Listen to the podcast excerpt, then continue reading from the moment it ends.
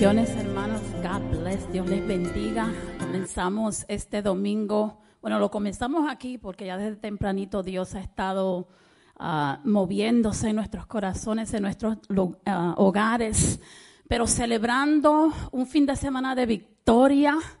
Con, con, ese evento que tuvimos en el parque ayer, tantas almas que el Señor nos ayudó, uh, nos usó para, para tocar, para orar por ellos y dándole gracias a Dios por el trabajo, por su gracia en nuestras vidas, por esta iglesia, por la libertad que tenemos de, de adorarle, de invitar, de ser luz en el mundo, ¿verdad? Vamos a darle gracias, vamos a usar este tiempo como todos los domingos para darle gracias a Dios y exaltar su nombre, porque sin Él, sin su amor, sin su poder, sin su voluntad, no estuviéramos aquí, no pudiéramos sobrevivir en esta tierra que tanto necesita de Él. Padre, te damos gracias. Venimos ante ti en esta tarde, Señor, como familia. Te damos gracias, Señor, porque no importa por lo que estemos pasando, no importa cómo nosotros nos consideremos, Señor, tal, tal vez no dignos de tu presencia, tal vez no dignos de estar aquí, Señor. Pero tú siempre nos recibes con brazos abiertos. Tú, siempre estás ahí a la puerta, Señor, esperando de nosotros, esperando que, no, que lleguemos a ti, Señor, y rendirnos ante ti. En esta tarde queremos hacer eso, Señor rendirnos ante tu presencia y decirte aquí estamos, Señor, tal como tú nos creaste, tal como tú nos quieres, Señor, presentándote todo de nosotros, Señor, todo lo que está en nuestros corazones, todo lo que está en nuestras mentes.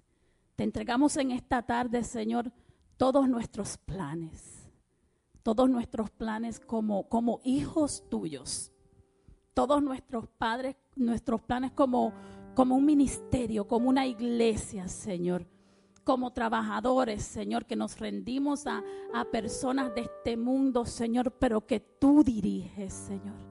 Tú nos colocas donde estamos con un propósito. Y por eso te damos gracias, Señor. Porque no hay minuto, no hay segundo, no hay acto, no hay nada que hagamos, no hay palabra que pronunciemos, Señor, que no tenga un propósito para aquellos que te aman, Señor. Y por eso te damos gracias. Espíritu Santo, eres bienvenido en este lugar. Te recibimos con un corazón humilde, Señor. Te recibimos con corazones abiertos, Señor. Permitiendo que tú trabajes en nuestros corazones, en nuestras mentes. En las mentes de aquellos que vienen en camino en las mentes, en los corazones de aquellos que, que tal vez nos ven o escucharán este servicio otro día, Señor. Sobre todo en los corazones de aquellas personas que tú pusiste en nuestros medios ayer, Señor, durante los días pasados, los días que vienen, los meses que vienen, el año que viene, Señor. Porque todo tiene, Señor, un tiempo. Tú nos escoges, tú nos llamas, Señor.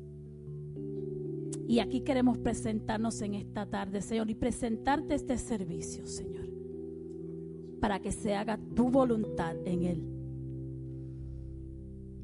Dice Efesios capítulo 2, verso 6, y también junto con él nos resucitó y asimismo nos sentó al lado de Cristo Jesús en los lugares celestiales. Hermanos, y yo, yo leía ese verso y, y me llegaba al corazón porque muchas veces nos sentimos, venimos a, a, la iglesia tal vez para cumplir un domingo, tal vez para adorar, pero sentimos de verdad que estamos sentados en lugares celestiales.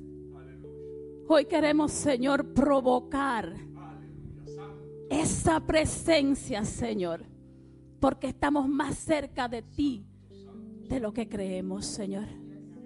Que nuestra adoración en esta tarde sea una adoración digna de tu presencia, Señor. Digna de reconocer que nuestras alabanzas declaren, Señor, tal vez y ni siquiera sin, sin pronunciar palabras, Señor, que estamos sentados en lugares celestiales, Señor que se hace aquí en este lugar como se hace en el cielo, Señor.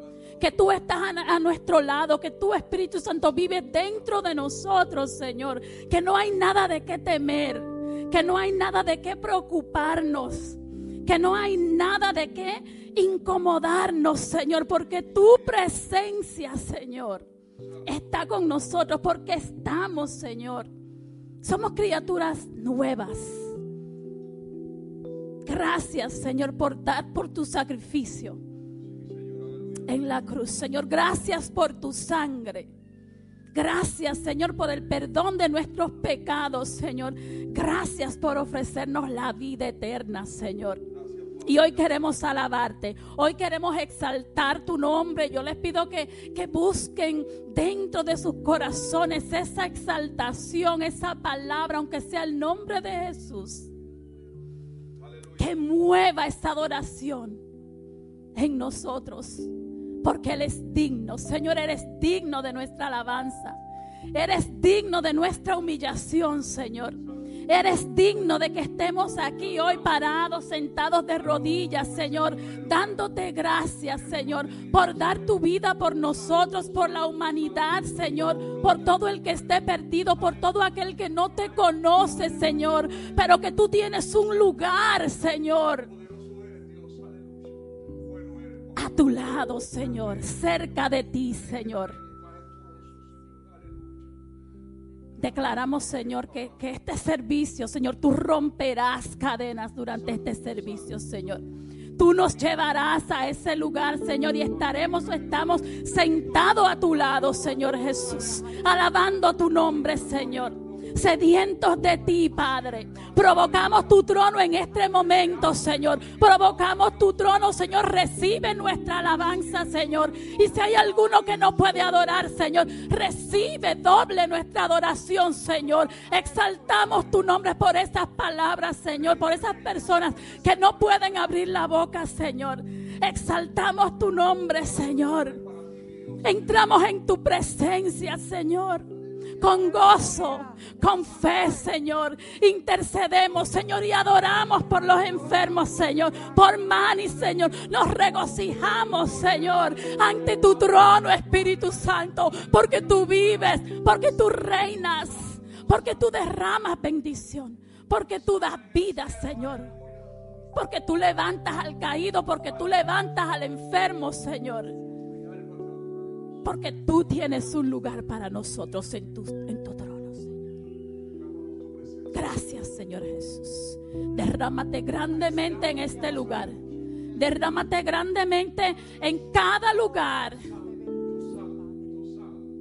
donde llegue tu palabra hoy, Señor. Una palabra de bendición, Señor. Porque tu palabra nunca retorna vacía, Señor. Gracias, Padre. Gracias, Espíritu Santo, por tu poder. Gracias por tu gloria, Señor. Gracias, Señor. Alabado sea tu nombre, Señor Jesús. Gracias, Padre, porque una vez más estamos aquí para adorar y glorificar tu santo nombre.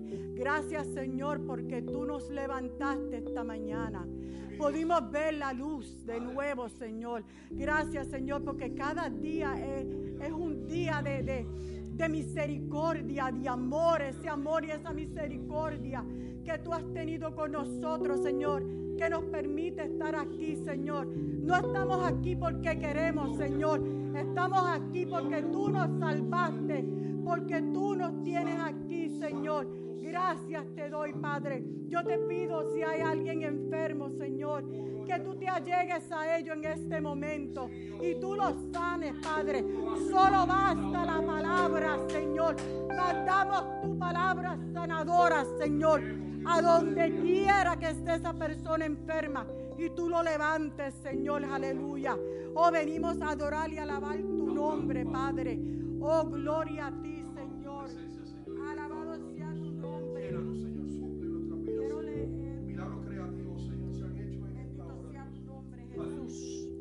Alabado sea el Santo de Israel, como decía nuestra hermana Jenny. Que alabemos al Señor, que le demos toda gloria y honra. El Salmo 150 dice, aleluya, alabar a Dios en su santuario, alabarle en la extensión de su fortaleza, alabarle por sus proezas, alabarle conforme a la muchedumbre de su grandeza, alabarle a son de bocina, alabarle con salterio y arpa, alabarle con atufe y flauta, alabarle con cuerdas y órgano, alabarle con símbolos resonantes, alabarle con símbolos de júbilo. Todo lo que respira, alabe a Jehová. Si tú tienes, si tú puedes respirar, alaba a Jehová. Venimos a alabarlo, a adorarle, a darle toda gloria y honra, porque Él se la merece. Aleluya. Y alabamos y adoramos, Señor. Toda la gloria es tuya, Padre. Oh, te bendecimos, Señor. Toma control, Señor, como tú siempre haces, Padre. Toma control de esas gargantas, Padre. De esos, Señor, worshipers, Padre, que te adoran en espíritu y en verdad. Señor, te damos gracias. Te adoramos. Gracias, Jesús. Mi alma te bendice, Señor. Mi alma te alaba y te adora, Señor Jesús. Aleluya. La gloria es tuya, Señor. Gracias, Padre. Gracias, Señor Jesús. Bendecido sea tu nombre. Señor. Oh, gracias. Tenemos unos minutos y, y la adoración está. Yo siento la presencia de Dios en este lugar. Y según Lilian adoraba y recitaba ese salmo, pues me llega a, a mi corazón cuando, cuando David sacaba el arpa. Y, dice que a Saúl se le iba toda, toda esa ansiedad, toda esa amargura. Lo llamaban para tocar el arpa. En el nombre de Jesús, yo declaro que aquí todos hoy sacamos, sacamos nuestra arpa, un, un instrumento de adoración, un instrumento poderoso que al pronunciar el nombre de Jesús, al exaltar el nombre de Jesús, todo lo que no es de Dios sale de este lugar, todo lo que no es de Dios sale de nuestros corazones. Saca tu arpa en esta tarde, saquemos nuestra arpa en esta tarde y adoremos el nombre del Rey de Reyes, Jesús, Rey de Gloria, Jesús. Nazareno Jesús, el que vive y reina, oh Dios, eres santo, Señor. A ti te glorificamos, Señor. A ti te exaltamos en esta tarde, Señor, en este día. Recibe nuestra adoración, Señor. Te damos gracias en el nombre de Jesús, Señor.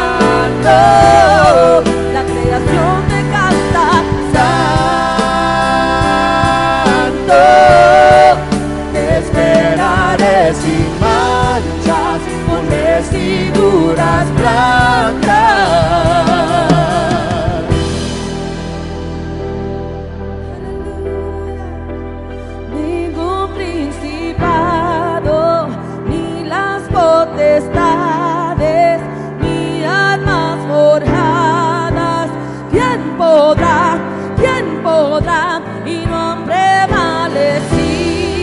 ha caído el enemigo, el infierno has vencido. ¿Quién podrá? ¿Quién podrá? Ningún principado, ni las potestades, ni armas forjadas. ¿Quién podrá? ¿Quién podrá? Y no han prevalecido, ha caído el enemigo, el infierno has vencido. ¿Quién podrá? ¿Quién podrá?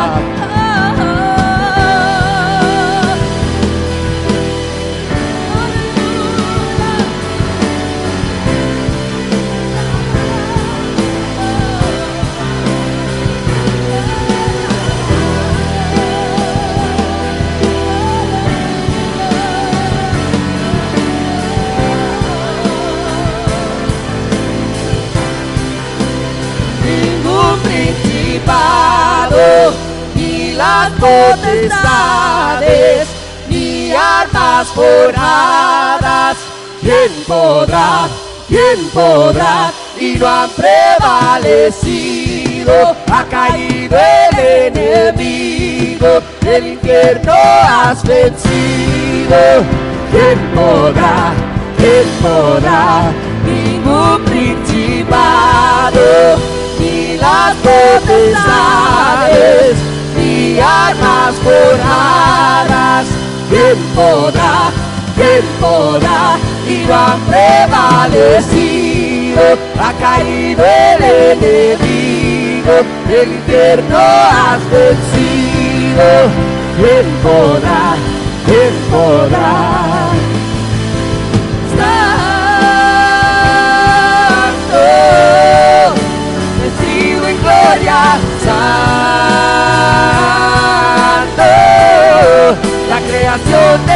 Santo,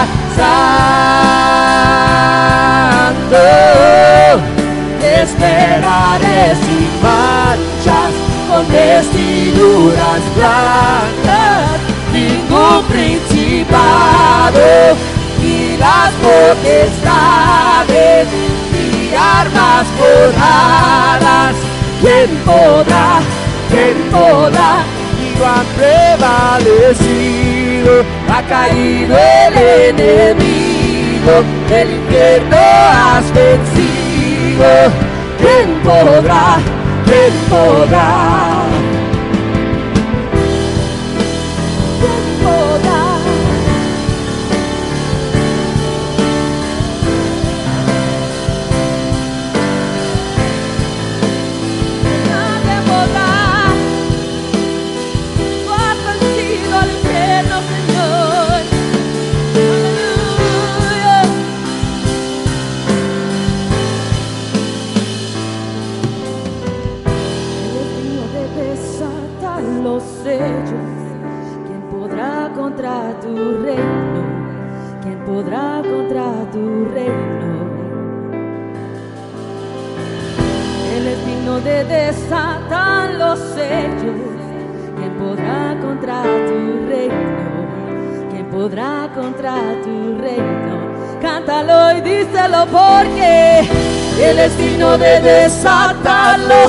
Sellos. ¿Quién podrá contra tu reino? ¿Quién podrá contra tu reino? Aleluya. Él es digno de desatar los sellos. ¿Quién podrá contra tu reino? ¿Quién podrá contra tu reino? Cántalo y principados y las potestades armas forjadas. ¿quién podrá? ¿Quién podrá? Y no han prevalecido, ha caído el enemigo, el infierno ha vencido. ¿Quién podrá? ¿Quién podrá?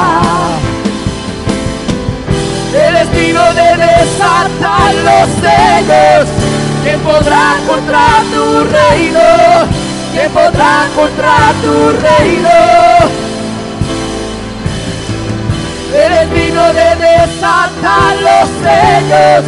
¿Quién podrá contra tu reino? ¿Quién podrá contra tu reino?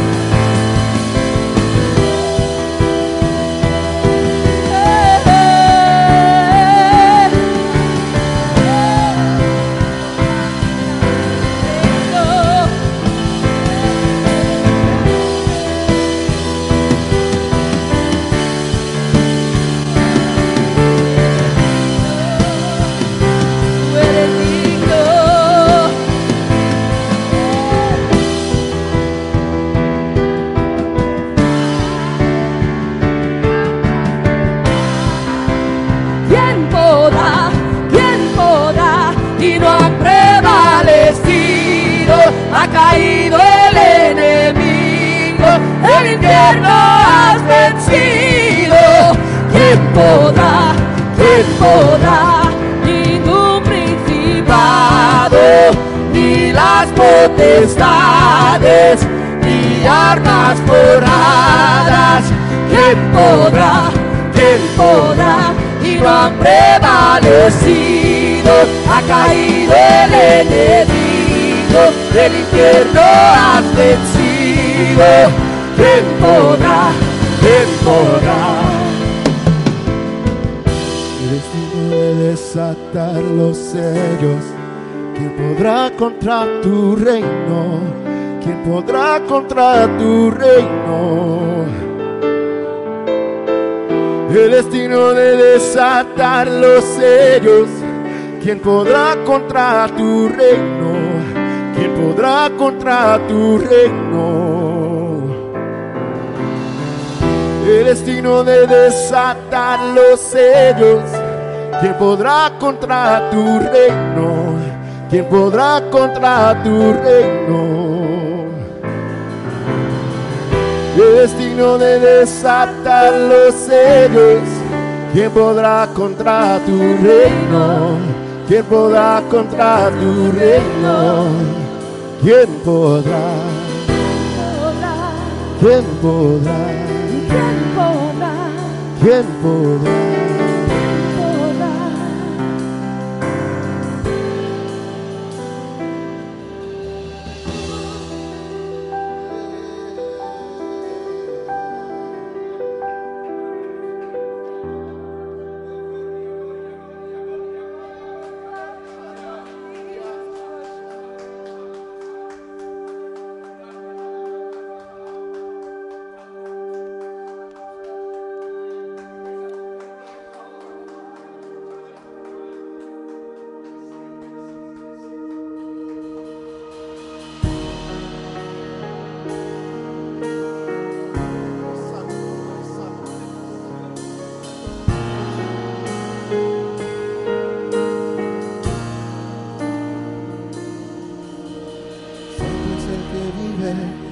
Es el que reina, santo en las alturas, santo aquí en la tierra, santo en el pesebre, santo en el sepulcro, santa es su sangre derramada en la cruz.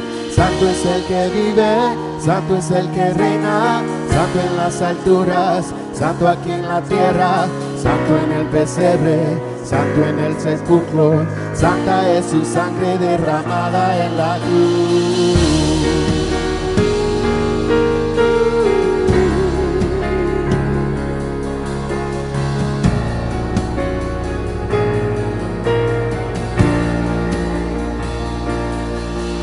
Su sangre por el madero, a él no lo mataron, se entregó primero. De tal manera amó Jesús en, la cruz. No dijo nada, no abrió su boca, le hieren, le golpean, pero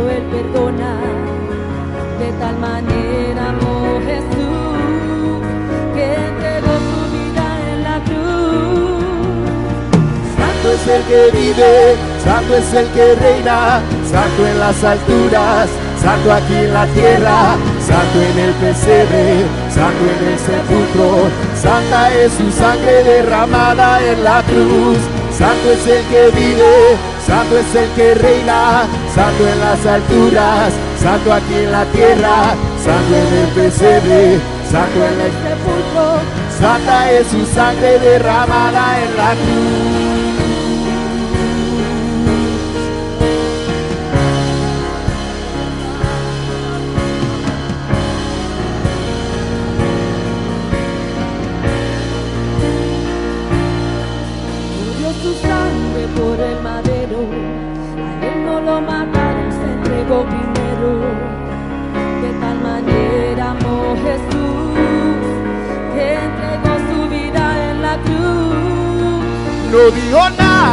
Abrió su boca.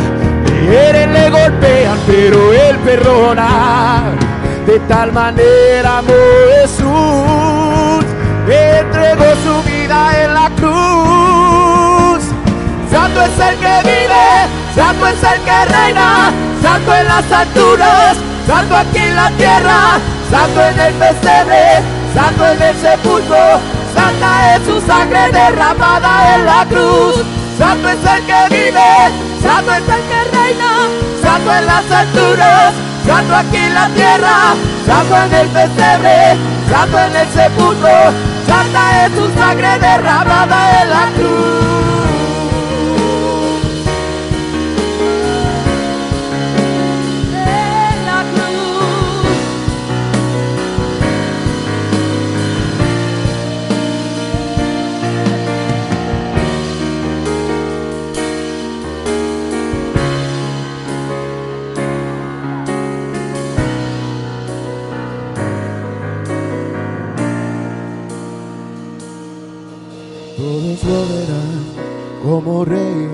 Nubes volverá, coronado en poder y autoridad, el cordero y león reinará. Todos lo verán como rey en las nubes volverá, coronado en poder y autoridad, el cordero y león reinará. Todos lo verán como rey en las nubes volverá, coronado de poder y autoridad, el cordero y león reinará. Todos lo verán como rey en las nubes volverá, coronado en poder y autoridad, el cordero y león reinará todos lo verán como rey en las nubes volverá, coronado en poder y autoridad, el cordero y león reinará. Santo es el que vive, santo es el que reina, santo en las alturas, santo aquí en la tierra, santo en el pesebre, santo en el sepulcro, santa es su sangre derramada en la cruz. Santo es el que vive, santo es el que reina, santo en las alturas, santo en la, tierra, santo en el pesebre, santo en el sepulcro, santa es su sangre derramada en la cruz. Todos lo Como rey en las nubes poderá, autoridad. el cordero y león reinará. todos lo verán, como rey en las nubes volverá, coronado en poder y autoridad, el golero y león reinará.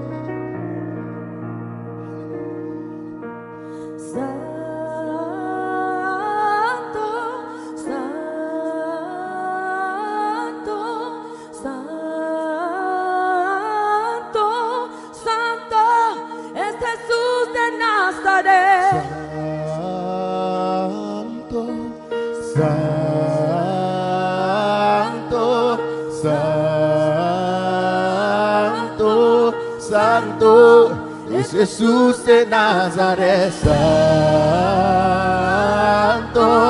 Santo,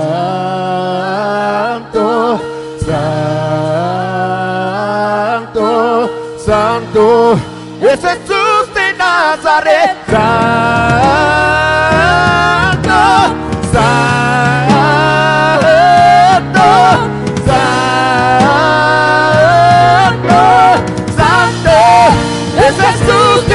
De Nazaret. Santo,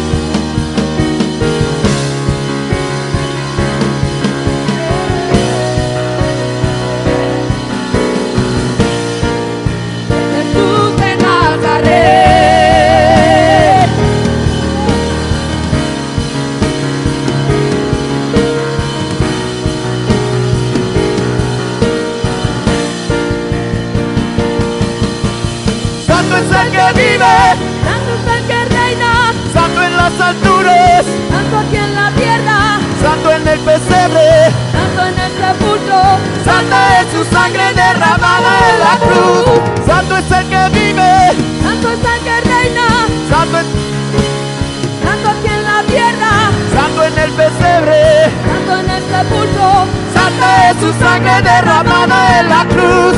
Santo es el que vive, Santo es el que reina, santo en las alturas, Santo aquí en la tierra, santo en el pesebre. Santo en el sepulcro, Santa es su sangre derramada en la cruz.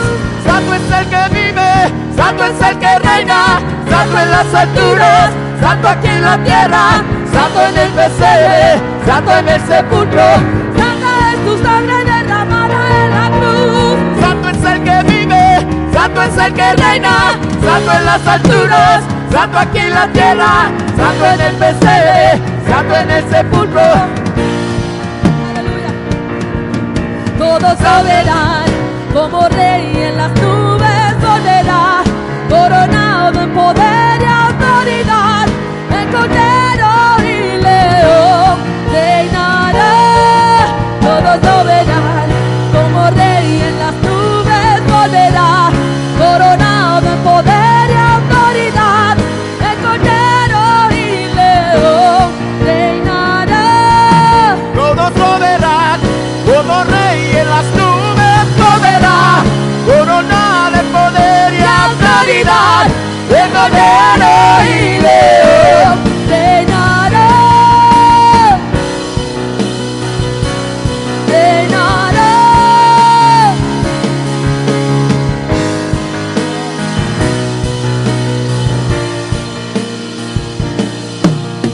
Santo es el que vive, santo es el que reina, santo en las alturas, santo aquí en la tierra, santo en el pesebre, Santo en el sepulcro, Santa es su sangre derramada en la cruz.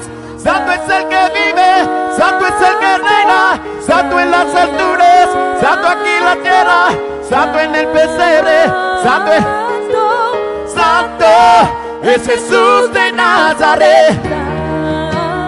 Santo es el que vive, santo aquí en la tierra, santo en- santo. es Jesús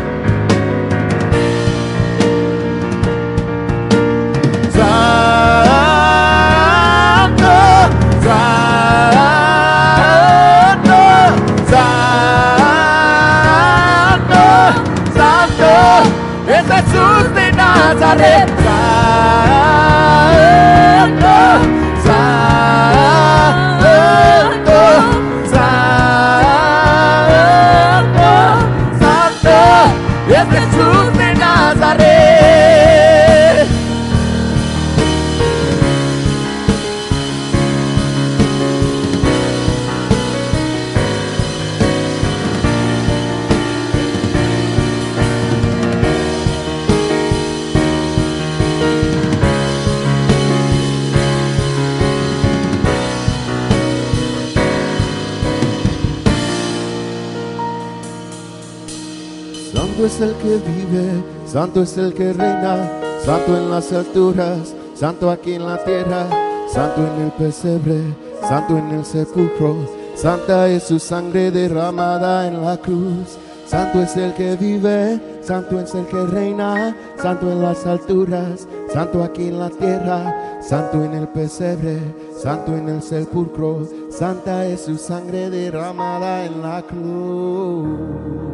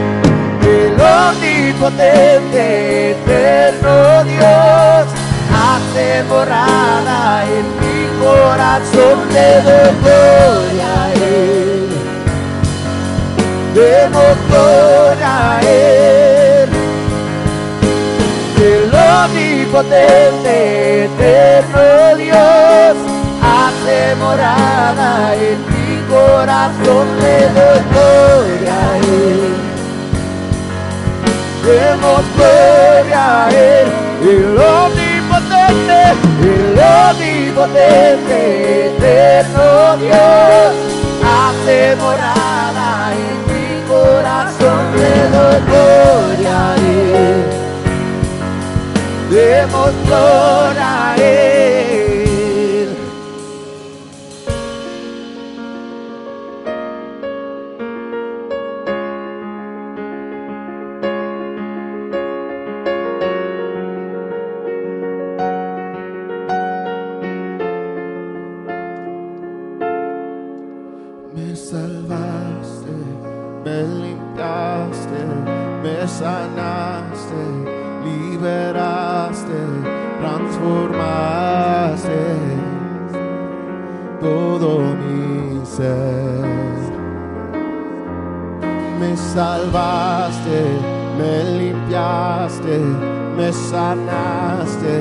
liberaste, transformaste todo mi ser. Me salvaste, me limpiaste, me sanaste, liberaste, transformaste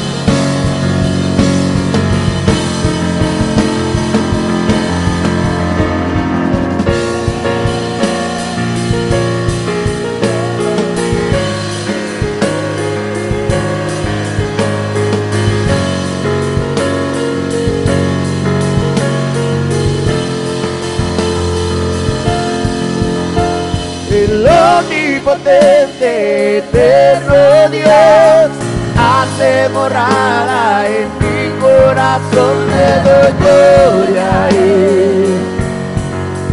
Demos gloria a él. El omnipotente eterno Dios hace morada en mi corazón. Le doy gloria a él. Le doy gloria a él.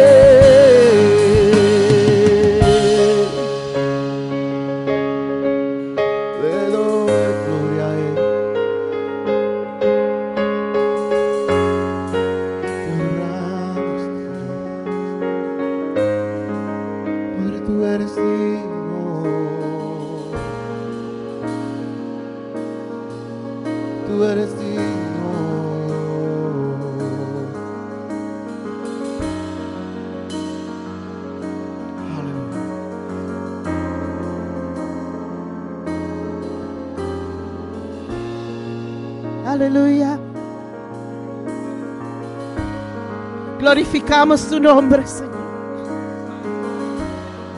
Levantamos una adoración de acción de gracia en esta tarde, Señor. Y sabemos que nuestras oraciones y nuestras alabanzas ha llegado a tu trono. Ha llegado a tu trono como ofrenda de olor suave. Te damos gracias, Señor. Aleluya. Por la libertad de poder alabar y glorificar tu nombre juntamente, Señor. Con nuestros hermanos en Cristo, Señor. Y podemos levantar nuestras voces en gratitud, Señor. Por todo lo que tú has hecho por nosotros, Señor. Tú eres digno de recibir toda honra y toda gloria, Señor. Y en esta tarde exaltamos tu nombre, Señor. En esta tarde glorificamos tu nombre, Señor. En esta tarde, Señor, te damos gracias, Señor, por la victoria. Te damos gracias por las cadenas que han sido rotas. Te damos gracias por los milagros que ya tú haces, Señor. Te damos gracias por la restauración. Te damos gracias por limpiarnos de todo pecado, por salvarnos, Señor. Por transformarnos, Padre. Te damos gracias, Padre, por todo lo que tú has hecho por nosotros, Señor. Y también, Señor, te damos gracias por lo que tú vas a hacer. Por las puertas que tú vas a abrir. Por los milagros que tú vas a hacer. Por los cambios que van a pasar en mi familia. Por las cosas que yo ahora no veo, pero por fe lo proclamo. Te damos gracias, Señor. Tú eres digno, Señor. Y en esta tarde te llamamos Santo, Santo, Santo, Santo, Santo eres tú. Gracias, Señor. Gracias, Padre. Aleluya, aleluya. Qué lindo es el Señor. Qué lindo es estar en su presencia y alabar y glorificar al Señor y gozarnos. Aleluya. En este mismo ambiente de adoración vamos a prepararnos para recoger nuestra ofrenda. Y ya ustedes saben, este domingo es nuestro domingo misionero. Si tienen su um, ofrenda misionera, puedan echarla en el canasto cuando Lilian pase. Y si no, lo pueden hacer electrónicamente. Mikey lo, lo va a estar velando y va a saber el que entra, o no se apure que no se va a perder en online. So if you, today is missionary Sunday. If you have your missionary offering, you can give it to Lillian and we'll put it all together and, and we're here to bless the brother that's here. So Señor, te damos gracias, Señor, por las bendiciones que tú has traído a nuestras vidas, Señor. Y en esta tarde te damos, Señor, a ti con un corazón gozoso, Señor. Una porción de las bendiciones que tú nos has dado a nosotros, Señor. Te pido que esa ofrenda sea de bendición no solamente aquí, pero a todo sitio que alcances, Señor. Que sea tocada por tu mano, Señor. Que se multiplique por tu mano, Señor, para tu obra, Padre. Gracias, Señor. Aleluya. Los anuncios son bien simples en esta tarde. Este miércoles es campo de guerra. Estaremos, este es el último miércoles que vamos a estar en la calle en nuestro culto de oración. So, si no ha venido a ninguno, esta es el, el última oportunidad que tiene a tener esa experiencia de estar en la calle orando. Y si tiene miedo, no se apure. Párase allí al frente de la puerta de la iglesia y ore. Y yo y los otros que son un poquito desalvolados se encargarán de, de andar y estar orando por las personas. So, este es el último miércoles para eso. Um, no se olviden nuestro retiro que ya viene por ahí pronto, en octubre. Um, también quiero que ustedes anoten a todas las personas que están en ministerio. Everybody that's in ministry. En esta iglesia, Ujiel, el, lo que están encargados de ofrendas, lo que enseñan. Cualquier puesto que ustedes tengan en esta iglesia, septiembre 3, después de ese servicio domingo, los quiero ver por 5 o 10 minutos. No mucho tiempo, va a ser ligero, pero necesitamos que todos, a terminarse el culto, se acerquen hacia el frente para poder hablar un poquito y después nos vamos campante para nuestras casas. Amén. Amén. Esta tarde tengo el privilegio de, vamos a tener un misionero aquí hablando, el pastor David Burgos. Um, yo le había hablado anterior, mientras yo me criaba o cuando estaba más joven, los niños, I'm sorry, the children and the youth can be dismissed to your classes. Los niños y los jóvenes pueden irse a sus clases.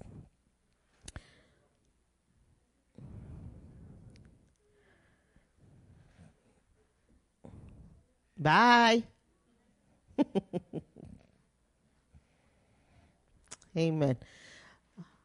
Cuando estábamos en, en, nuestra otra iglesia, ante nosotros el pastor, me recuerdo que todos los años, más o menos cada otro año, venía un hermano de Chile a predicar a nuestra iglesia. Y le voy a ser sincero y no para ofender, yo no me recuerdo de nada lo que él predicaba. Hoy en día no me recuerdo, pero hay algo que jamás y nunca me olvidaré del hermano Burgos. Y eso es el talento especial que él tenía, o tiene. Porque hablé con su hijo David y empecé a hablar de, su papá y del, yo le llamaba el hermano del lápiz. Y yo le dije, él todavía toca el lápiz. A ver, no sé, vamos a ver. Y tuve, ay, yo me gocé cuando me trajo el video de su papá tocando el lápiz. Y lo tengo ahí para que usted vea que, hermano, él toca el lápiz. It's an instrument, the pencil. Go ahead, babe.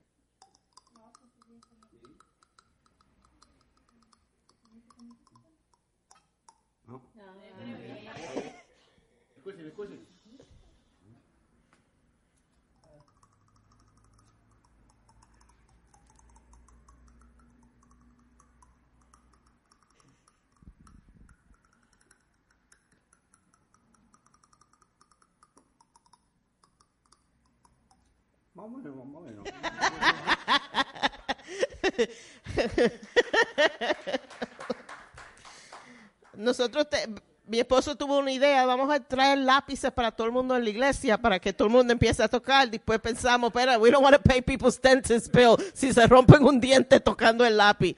Pero estamos gozosos, él, él explicará más de su ministerio y lo dejaré a él hablar, el, el pastor David Burgo, que pase adelante.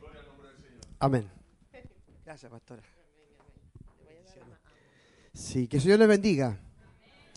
Sonríe que Jesús les ama. ¿Cuántos pueden sonreír esta tarde? A ver. Sonreír implica estirar los labios y mostrar los dientes.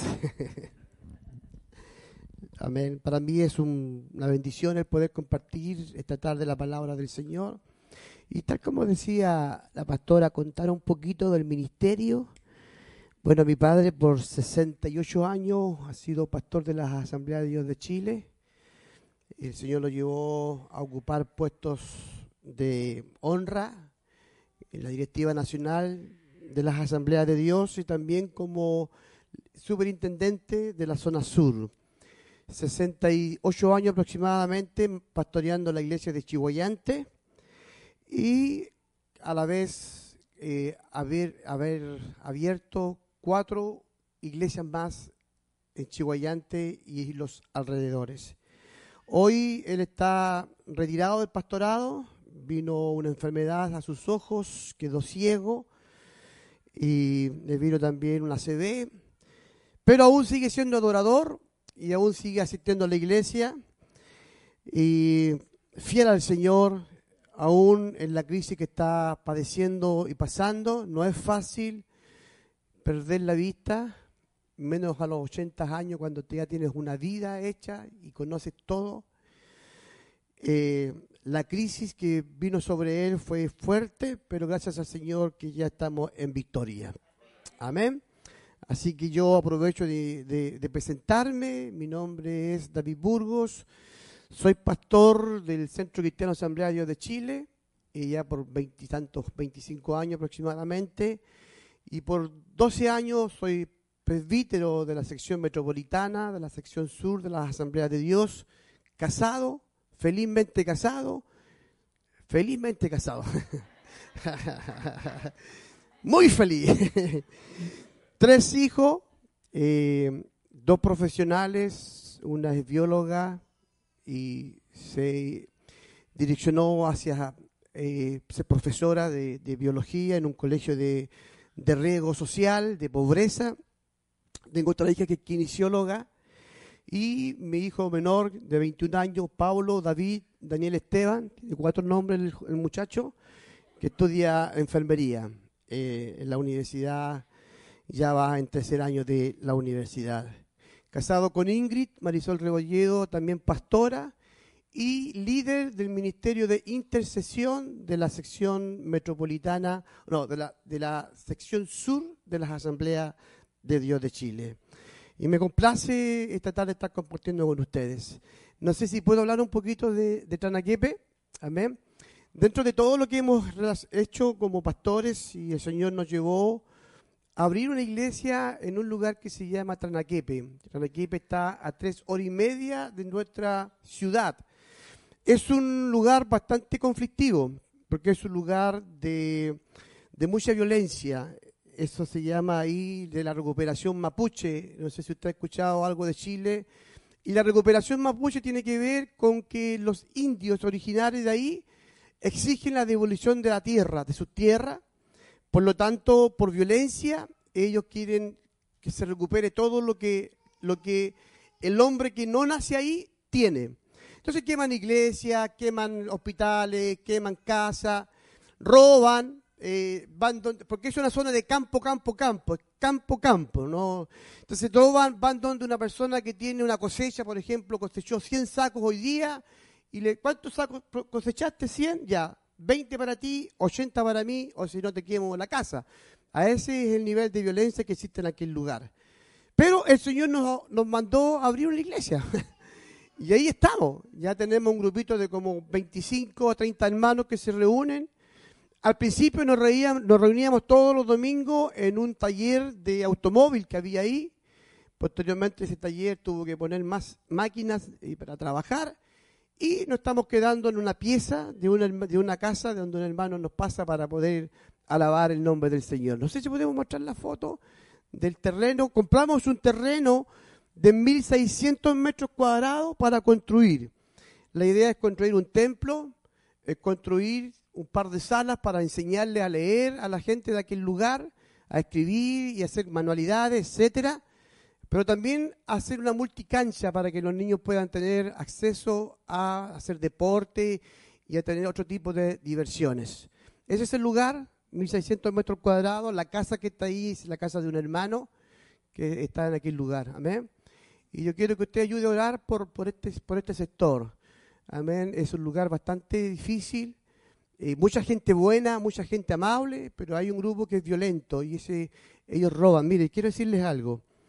Del, del 100% de mis hermanos que, que se reúnen ahí, dos tendrán trabajo, el resto no. ¿Por qué? Porque todas las empresas que estaban ahí en aquel lugar tuvieron que irse por causa de la violencia. Habían empresas madereras, habían empresas aceraderas, y todo tipo de empresas que había en aquel lugar se tuvieron que ir, porque ellos daban trabajo. Pero fue tanta, tanta la violencia, hermano. Usted no se imagina la violencia en ese lugar que esas empresas decidieron vender los terrenos al gobierno o simplemente irse, porque le quemaban sus materiales, le quemaban sus casas, perdón, sus camiones, eh, los violentaban, mataban a, los guardias, etcétera. Entonces, ese es el lugar más o menos que nosotros tenemos. Yo se lo presento, hermano, para que usted ore y el Señor toque los corazones. Amén. Nosotros tenemos un proyecto ya a fines de septiembre o a principios de octubre querer, querer construir por lo menos el templo para que, para que por lo menos los hermanos tengan un lugar agradable donde poder congregarse. Amén. Yo tengo también ahí uno, uno, un video de, de, de, cántico donde nos, reunimos con los hermanos ahí. ahí.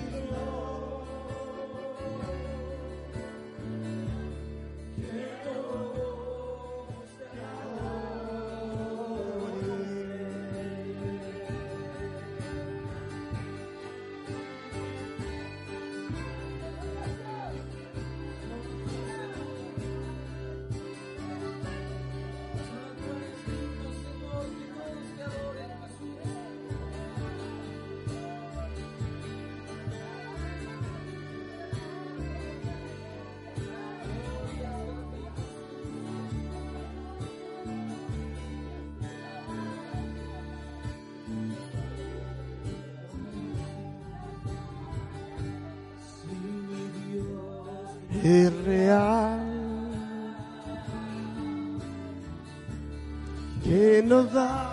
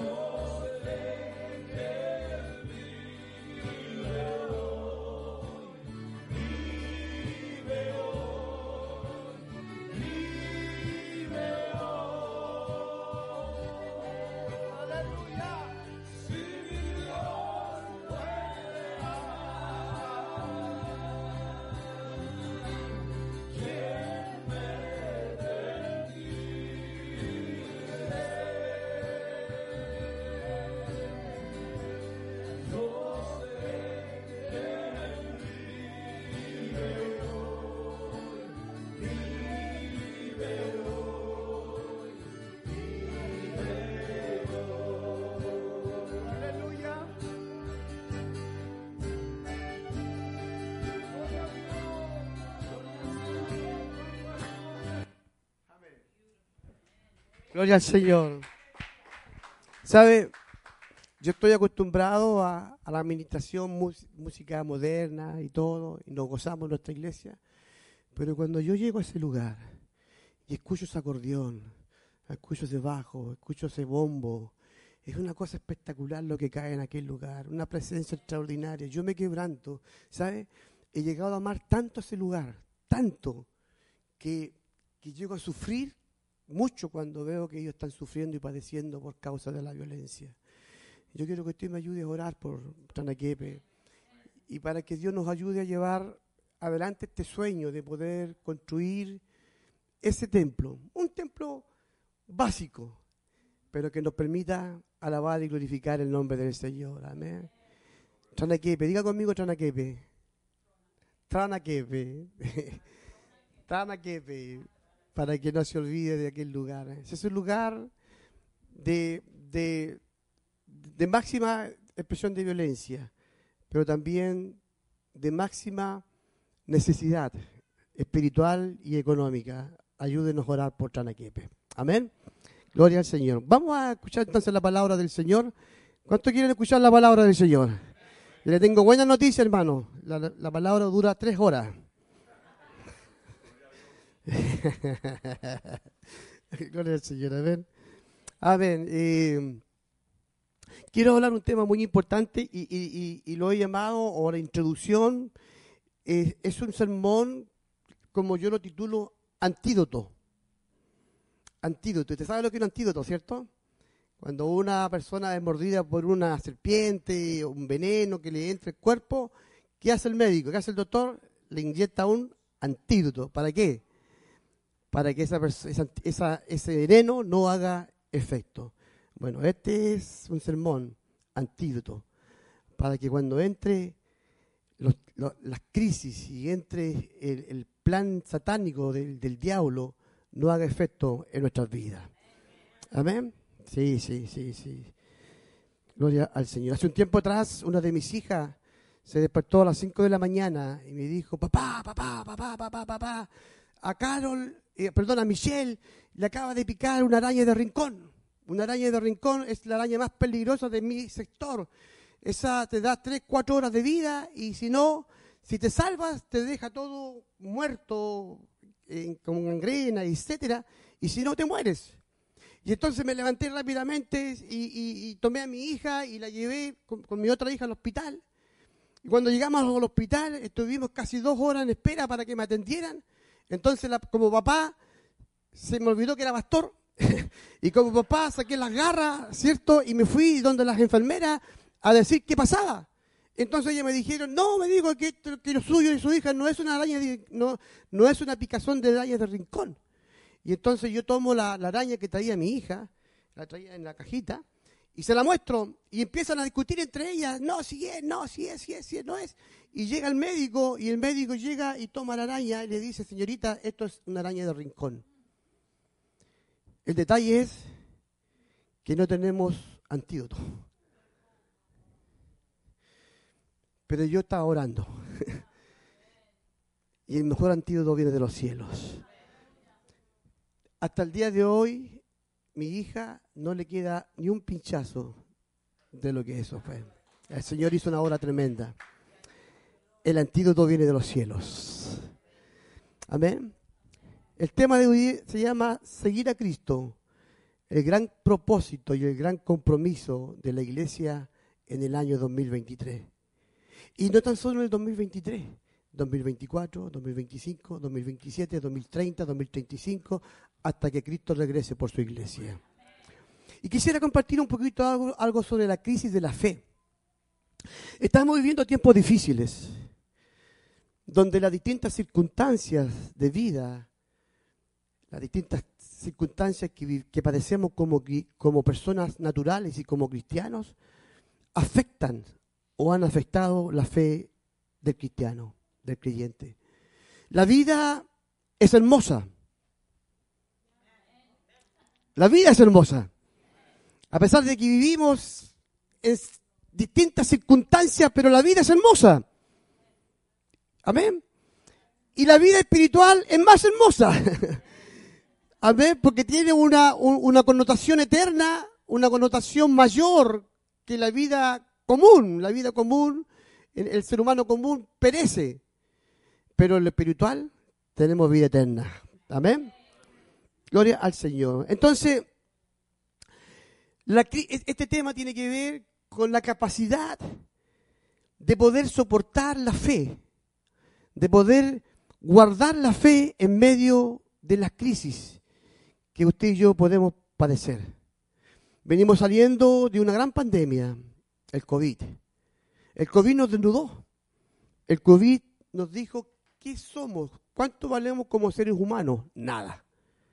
Porque oh, ricos y pobres, científicos y no científicos, se subyugaron, se postraron o nos postramos delante de este COVID tan diabólico y tan asesino. Yo le dije a la iglesia mientras, mientras transmitíamos live, porque, porque este COVID nos llevó a entrar a las redes sociales, sobre todo, sobre todo en Chicoyante, Teníamos redes sociales de poquito, ¿cierto? Pero nos obligó a entrar a algo que, que nunca estaba imaginado que se iba a hacer. Yo le dije a la iglesia online, o el COVID te acerca a Dios, o el COVID te aleja de Dios.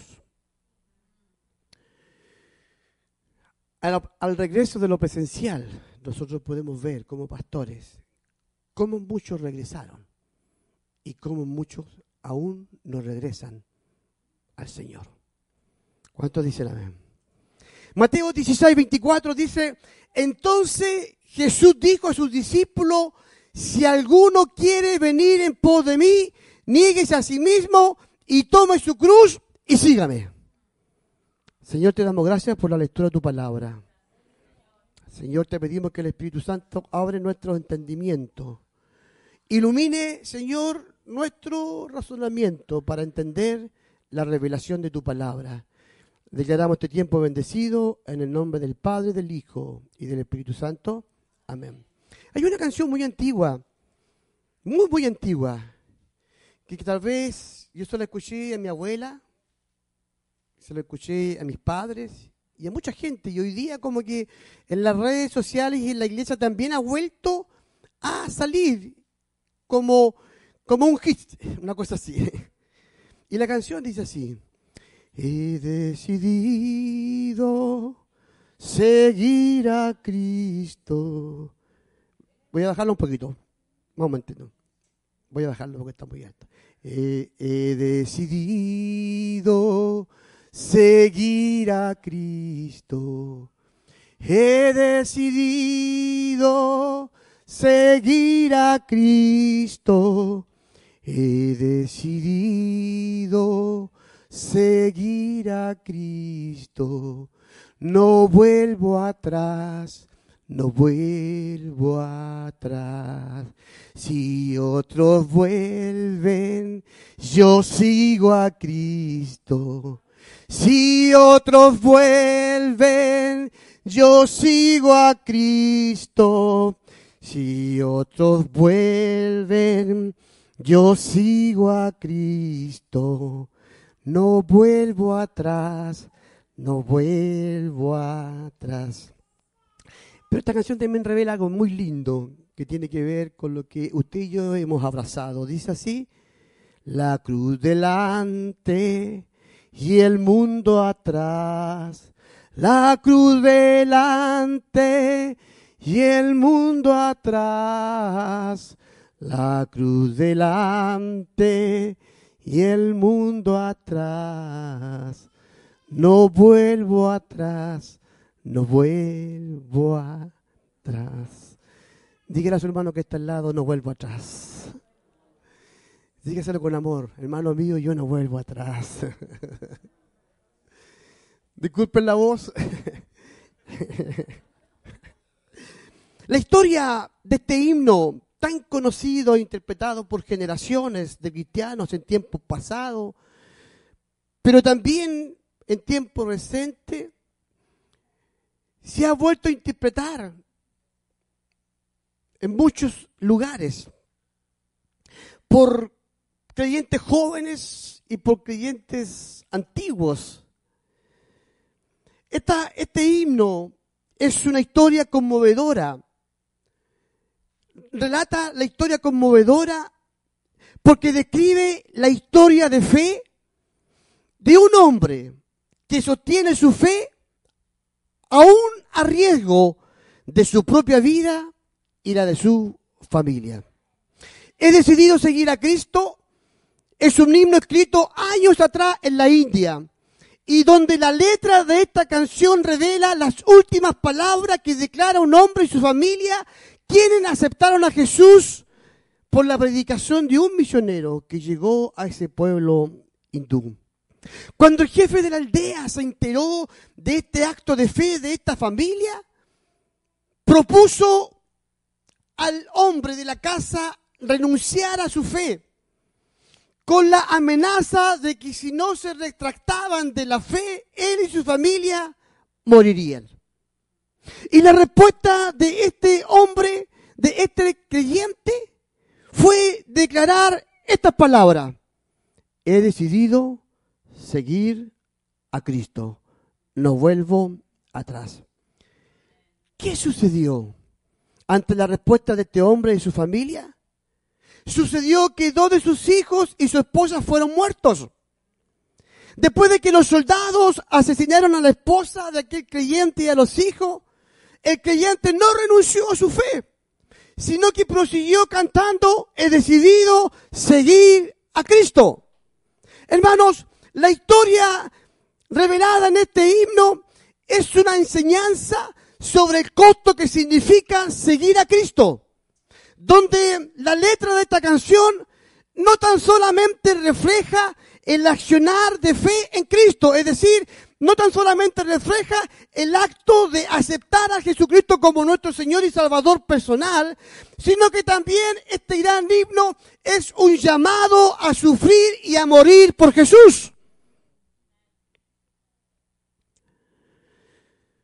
La palabra decidido en esta canción escuche bien hermano, revela un compromiso firme, revela un compromiso que no se quebranta por circunstancias adversas. La palabra decidido revela una acción y un compromiso que indica que una vez tomada una decisión, esa decisión es tomada por una vez y para siempre, independientemente del costo que significa asumir y de la crisis que nos toque vivir, decisión es tomar una decisión, un acto, una acción, una vez y para siempre. Entonces, hermano, el creyente hindú sabía que al declarar estas palabras, en los momentos que era amenazado y exigido a negar la fe, su sentencia de muerte se iba a hacer realidad. Por lo tanto, hermano, esta canción refleja en primer lugar el acto de tomar una decisión de fe, de seguir a Cristo. Y en segundo lugar refleja la decisión de estar dispuesto a pagar el costo de seguir a Cristo refleja el costo de no desertar a la fe en tiempos de adversidades espirituales y de crisis humana. Y refleja el costo de seguir en la fe en medio de una sociedad maligna, en medio de una sociedad perversa que constantemente acecha al cristiano con el fin de que niegue la fe en Cristo. Y no es verdad. Todos los días podemos ver nosotros cómo somos acechados por la sociedad a través de leyes, a través de acciones, a través de actitudes, para que la iglesia de Cristo niegue la fe en Jesucristo. Hoy, en medio de una crisis de fe, en medio de una sociedad ambigua, turbia, confusa, violenta, violenta con los que no piensan igual a ello, es importante tomar decisiones valientes y radicales, tal como lo hizo este hombre, que en medio de una amenaza de muerte declaró, he decidido seguir a Cristo. Diga conmigo, he decidido seguir a Cristo. Otra vez, dígalo fuerte. Mire, cierre sus ojos. Cierre sus ojos y dígalo conmigo. A conciencia, he decidido seguir a Cristo.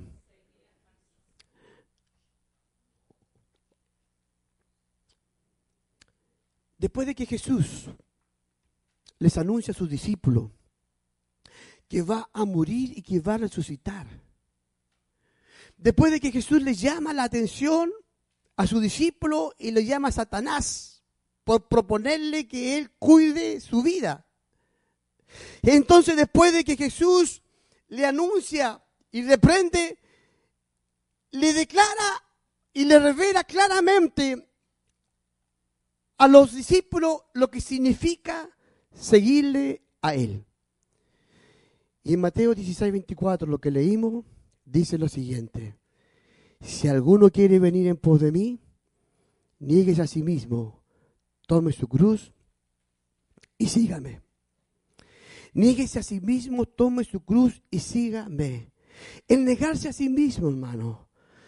Tomar su cruz, su cruz y seguirle es la invitación que Jesús ha realizado desde hace 2023 años atrás. Todos los años, todos los días, Jesús le dice a la iglesia, si alguno quiere venir en pos de mí, nieguese a sí mismo, tome su cruz y sígame. El negarse a sí mismo, tomar su cruz y seguirle es la invitación que Jesús ha realizado desde hace 2020 años atrás. Por lo tanto, que Dios hermano, el que quiera seguir a Jesús tiene que tener en claro, tiene que tener conciencia de que seguir a Jesús y tomar su cruz es estar dispuesto a pagar el precio. Aleluya. No hay otra opción es estar dispuesto a pagar el precio. El llamado de Jesús a la generación de aquel entonces no solamente era de creer en Él y que lo aceptaran, sino que el llamado de Jesús era que creyeran en Él, pero también aprendieran a asumir que creer en Él traía un costo. Y ese costo era negarse a sí mismo y tomar la cruz. En esta reflexión nacen dos preguntas importantes de acuerdo al versículo leído. ¿Cuál debiera ser la mayor motivación del cristiano en la fe asumida? ¿Cuál debiera ser la mayor motivación del cristiano en la fe asumida? Y la segunda interrogante, la segunda pregunta es, ¿cuál debiera ser el mayor objetivo, el mayor anhelo que impulse la vida cristiana de un creyente dentro de los varios objetivos espirituales que revela la Biblia? La Biblia tiene una cantidad de objetivos espirituales que nos revelan a nosotros como cristianos. Pero en la reflexión que yo estoy haciendo hoy día, la pregunta, la primera pregunta es, ¿cuál debiera ser la mayor motivación del cristiano en la fe asumida? ¿Cuál debiera ser el mayor objetivo, el mayor anhelo que impulse la vida del cristiano? Y la respuesta es, de acuerdo al versículo leído, la respuesta es una, y es ir en pos de Jesús. Es ir en pos de Jesús. Es ir en pos de Jesús. No hay respuesta más sublime, no hay respuesta más alta, no hay respuesta que honre más a un cristiano que esta. Es ir en pos de Jesús. ¿Cuántos dicen amén? Amén. La expresión en pos de. La expresión en pos de significa en busca de. La expresión en pos de significa seguir a. Eso significa. Por lo tanto, ir en pos de Jesús significa ir, seguir a Jesús o ir en busca de Él. En pos de Jesús significa que Él se ha convertido en el único y verdadero objetivo de nuestra vida. Ir en pos de Jesús significa que el propósito fundamental de nuestra existencia es buscar y seguir a Jesús. ¿Cuántos dicen amén? Uh, es, una, es un sermón bastante fuerte. Fuerte. La, la expresión en pos significa en busca o seguir. Y ese debe ser el motivo. Dentro de los variados motivos o propósitos humanos que tenemos en la vida. Porque todos tenemos propósitos humanos, ¿o no? Sí, sí, sí. Uno ser profesional, otro alcanzar mayor posición en el trabajo, otro ser el mejor papá, el mejor esposo, etcétera. Hay tantos propósitos en lo espiritual también. Pero hay uno, hermano, que marca la diferencia en los tiempos que estamos viviendo. En los tiempos de tantos ofrecimientos que la sociedad nos hace. Y es ir en pos de Jesús. ¿Se acuerdan cuando Jesús llamó a dos de sus discípulos, Pedro y Andrés, que vivían de la pesca? Un día, mientras ellos echaban las redes en el mar de Galilea, vino Jesús a ellos y les dijo, venid en pos de mí. Venid en pos de mí. Venid en busca de mí. Seguirme a mí. Y aun cuando Pedro y Andrés estaban ocupados en su trabajo, la palabra del Señor dice que dejando al instante las redes, le siguieron. Al llamado de Jesús, venid en pos de mí. Ellos dejaron las redes y le siguieron. El verdadero discípulo de Jesús deja todo aquello que pueda impedir una buena relación con Jesús. El discípulo verdadero mantiene su vida en Jesús. El discípulo verdadero mantiene sus propósitos, mantiene sus anhelos en Jesús. Y lo sigue. Y lo sigue en tiempos buenos. Y lo sigue en tiempos de éxito. Lo sigue también en tiempos malos, en tiempos de crisis, en tiempos de dolor, en tiempos de frustración. Aleluya. Lo sigue oponiéndose a las ofertas placenteras, pecaminosas que el mundo ofrece cada segundo y minuto de su vida. ¿Cuántos dicen amén? Lo sigue y se mantiene en la fe, desechando las falsas interpretaciones de los principios y las doctrinas bíblicas. Deja todo por seguir al Maestro, por seguir a Jesús. Está dispuesto a pagar el costo. sobre todo en tiempos de éxito. Porque son los tiempos de éxito los tiempos más peligrosos para el creyente. Son los tiempos en cuando hay abundancia de billetera, de posición profesional. Son los tiempos de abundancia en el hogar. Son, son los tiempos de buena relación matrimonial, familiar, padre, hijo, hijo y padre, etcétera. Son los tiempos de éxito los más peligrosos para el creyente. En los tiempos de éxito el creyente pierde la pasión por el Señor, pierde el deseo, tienes otras motivaciones. ¿Se acuerdan ustedes en el libro de Deuteronomio cuando, cuando Dios llamó, cuando Dios les avisó o les advirtió a la nación de Israel antes de entrar a la tierra prometida?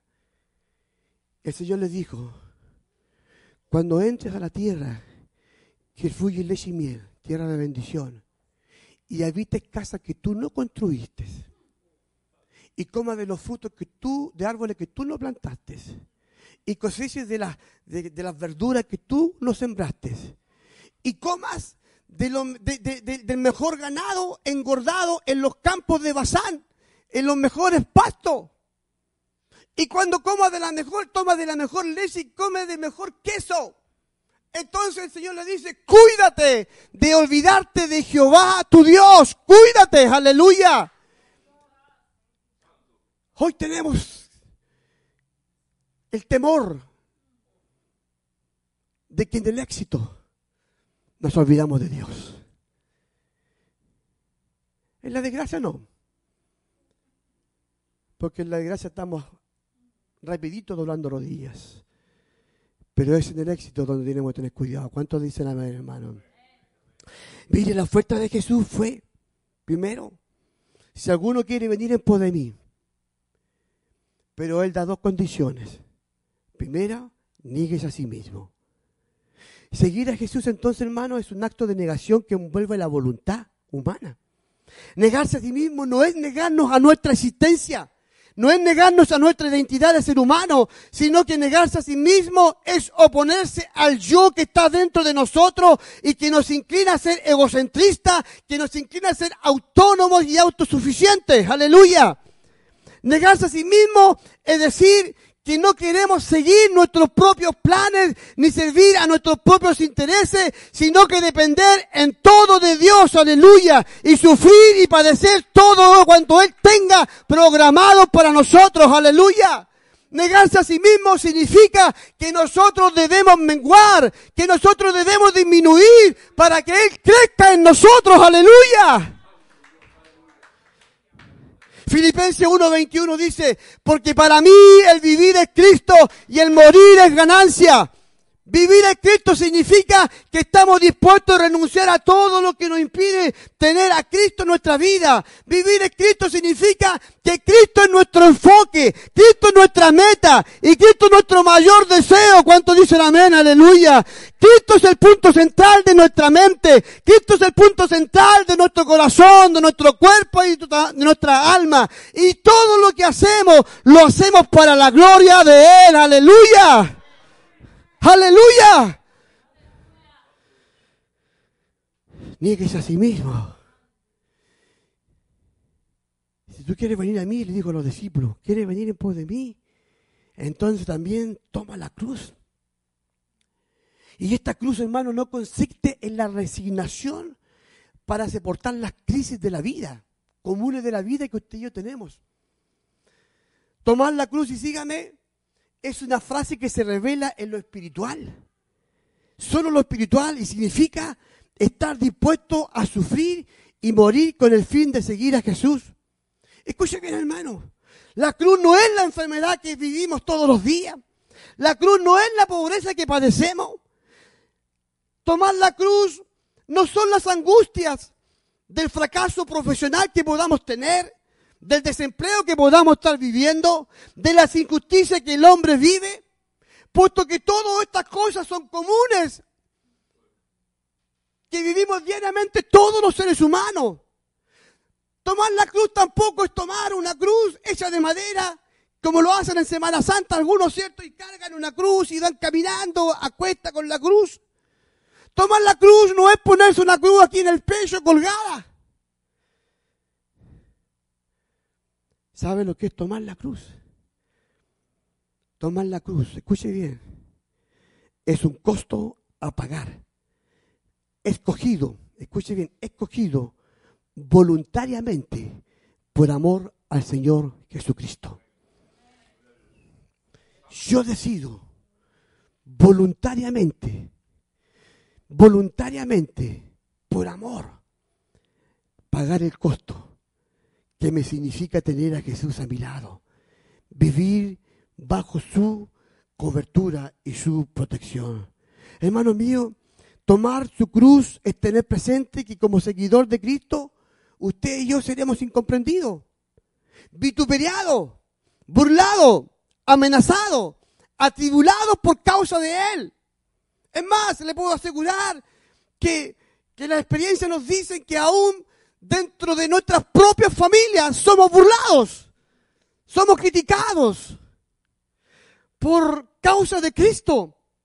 Después de que Jesús ordenó llevar la cruz a sus discípulos cuando les dijo, tome su cruz y sígame, Él les dijo, porque todo el que quiera salvar su vida, la perderá.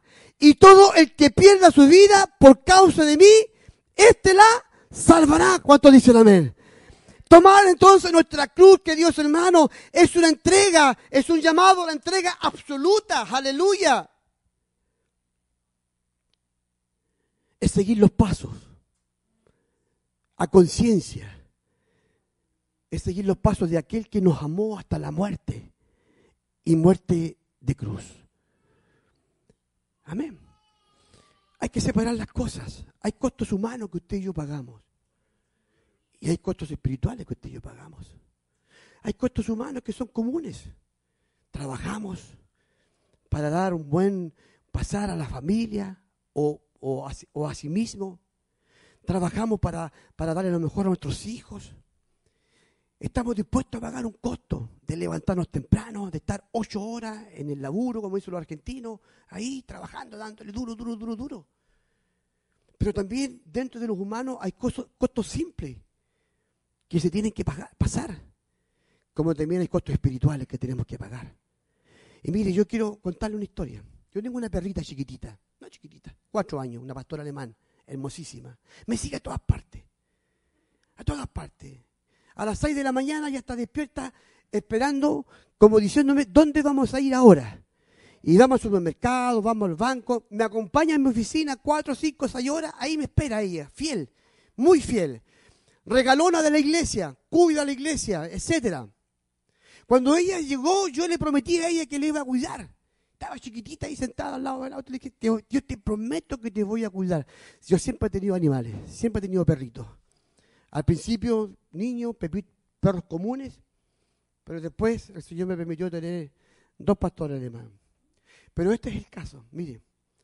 Usted se da cuenta, hermano, que, que cuando usted está comiendo un sándwich que a usted le gusta, esa última parte es la mejor. ¿Ah? ¿Sí o no? O un pedazo de carne, y usted está ahí con el plato y, y ese pedacito de carne lo divide en cuatro para que le dure más y se lo come y lo mastica y, le echa mayonesita y cuestiones, ¿verdad? ¿Sí o no? Sí, sí, es verdad. Sí, sí, lo último. Bueno, yo pago un costo. Porque a veces yo me quiero comer el último pedacito que tengo en mi oficina, de galleta en el auto, qué sé yo, y miro al lado. Y ahí está ella. Y tengo que pagar el costo. Son costos simples de la vida. Pero hay costos mayores de la vida. Hay costos simples en la vida espiritual. Pero hay costos mayores espiritualmente que debemos saber llevar.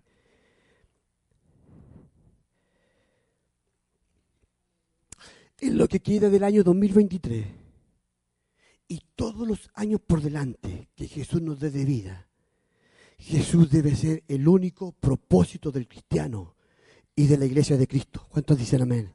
Entendiendo en primer lugar que una decisión por Cristo es un compromiso con Él. Decisión y compromiso tomada por una vez y para siempre, aleluya.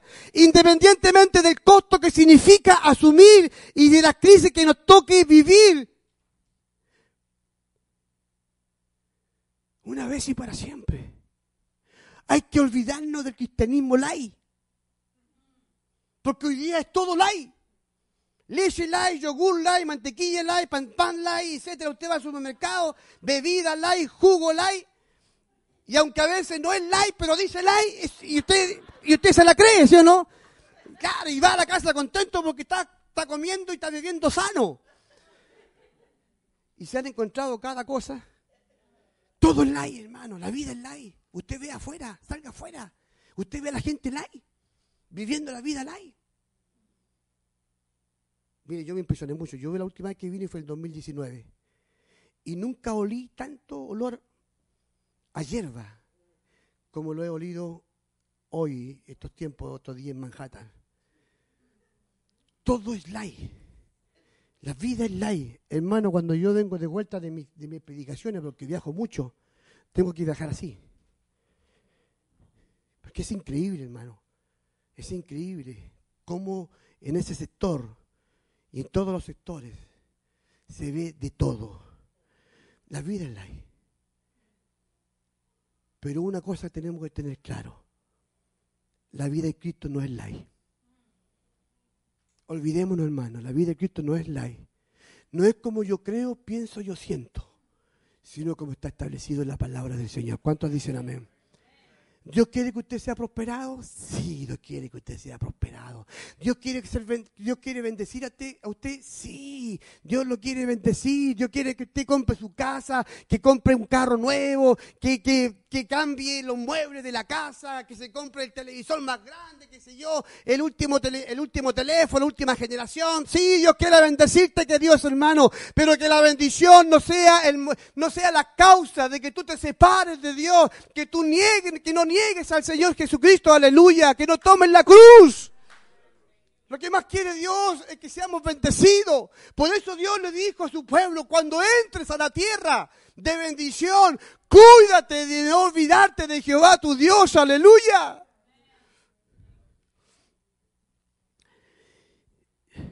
Yo le voy a decir una mentira. La mentira del pastor. Me queda un poquito. Deme unos 10 minutitos, por favor, ya. ¿Ok? Hermanos, no tan solamente fuimos llamados, escuche bien, para ser partícipes de los panes y de los peces. No fuimos tan solamente llamados para la bendición del Señor. Usted y yo fuimos llamados para ser bendecidos por el Señor, pero también fuimos llamados por Cristo para pagar un costo para ganarlo a Él. Filipenses 3, 7 y 8 dice, pero cuántas cosas eran para mí ganancia, las he estimado como pérdida por amor de Cristo y ciertamente aún estimo todas las cosas como pérdida por la excelencia del conocimiento de Cristo Jesús, mi Señor, por amor del cual lo he perdido todo y lo tengo por basura para ganar a Cristo, aleluya. Quien escribió esto no era cualquier persona. Pablo no era cualquier persona. Pablo era autoridad en Roma. Pablo tenía capacidad mental. Era, era, era, era una persona educada, con títulos. Pero se encontró con Jesús, aleluya. Y él dijo, por amor del cual lo he perdido todo. Y lo tengo por basura para ganarlo a él, aleluya dejar todo aquello, todo aquello que nos impide. Hermanos míos, yo no estoy diciendo que tú dejes de trabajar por si acaso. No hay llegar a la casa a decir, el pastor dijo que tengo que dejar de trabajar y dejó trabajar. No, no estoy diciendo eso. No estoy diciendo que los jóvenes no se preocupen de estudiar y entrar a la universidad y ser profesionales como Dios quiere que tú seas profesional. No estoy diciendo eso. Lo que estoy diciendo es que todo eso no nos impida servir fielmente al Señor. Aleluya. No nos impida seguirle como corresponde. Aleluya. Usted y yo hoy día no estamos siendo amenazados con armas letales, como ocurrió con el hindú, ni con un dictamen de muerte por seguir a Jesús, pero sí estamos siendo amenazados por la sociedad y su múltiple estrategia llevada a cabo por Satanás para llevar al creyente a la negación de la fe. Como también somos amenazados por las circunstancias de la vida, cuando estamos enfermos, cuando vienen enfermedades graves, cuando vienen problemas económicos. Y esto fuera como, como aquel hindú que amenaza al cristiano. Y el cristiano comienza a deslizarse, a perder la fe. ¿Sabe lo que dice Hebreo capítulo 2, versículo 1? Por tanto es necesario que con más diligencia atendamos a las cosas que oímos, no sea que nos deslicemos. no sea que nos resbalemos de esta salvación tan grande. Entonces, nace otra pregunta ahora. ¿Qué espera Jesús de nosotros como su iglesia? ¿Qué espera Jesús de usted y de mí como creyente? ¿Sabe lo que espera? Que tomemos buenas y valientes decisiones, aleluya. Porque las decisiones que tomemos en la vida cristiana determinan y establecen la clase de cristianos que seremos, las, enfermedades que podemos padecer, las crisis. ¿Sabe? Mire, en Marcos 10, 17, 22, vemos la historia del joven rico que se presentó ante Jesús para preguntarle qué tenía que hacer para heredar la vida eterna. Él entonces Jesús le dijo que tenía que conservar y guardar los mandamientos. Y él le respondió, todo esto lo he guardado, maestro.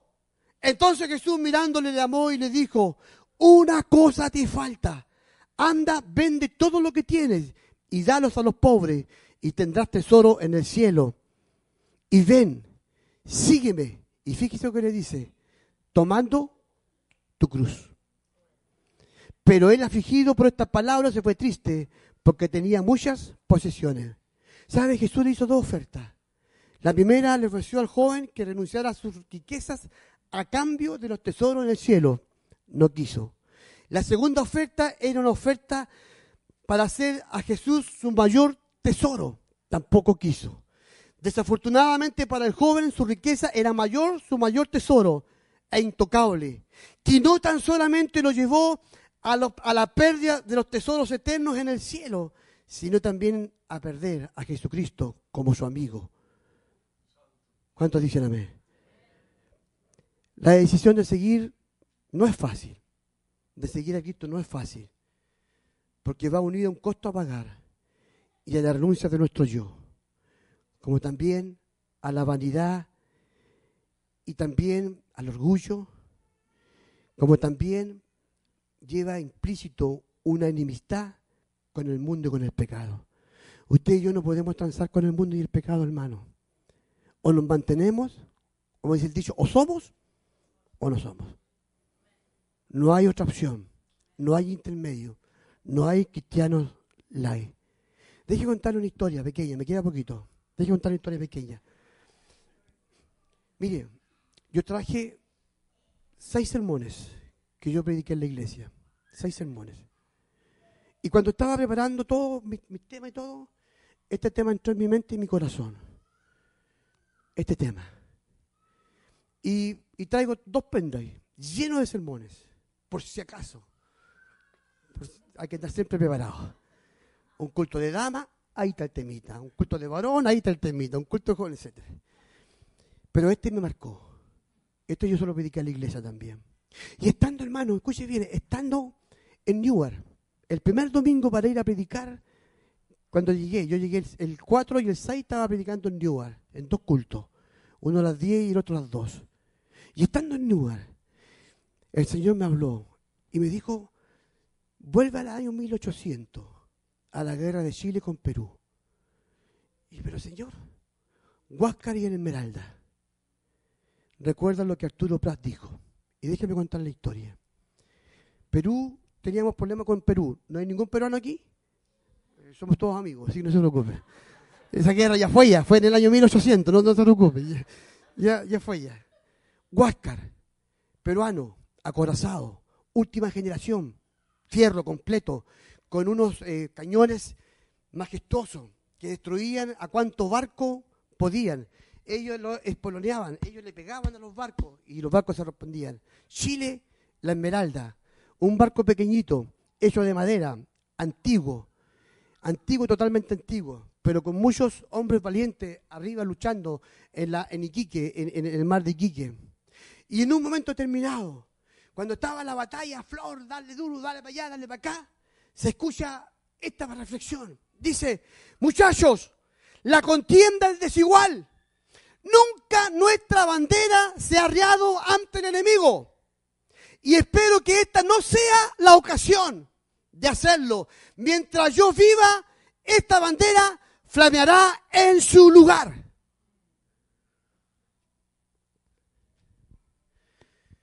Ahí estaba el barco.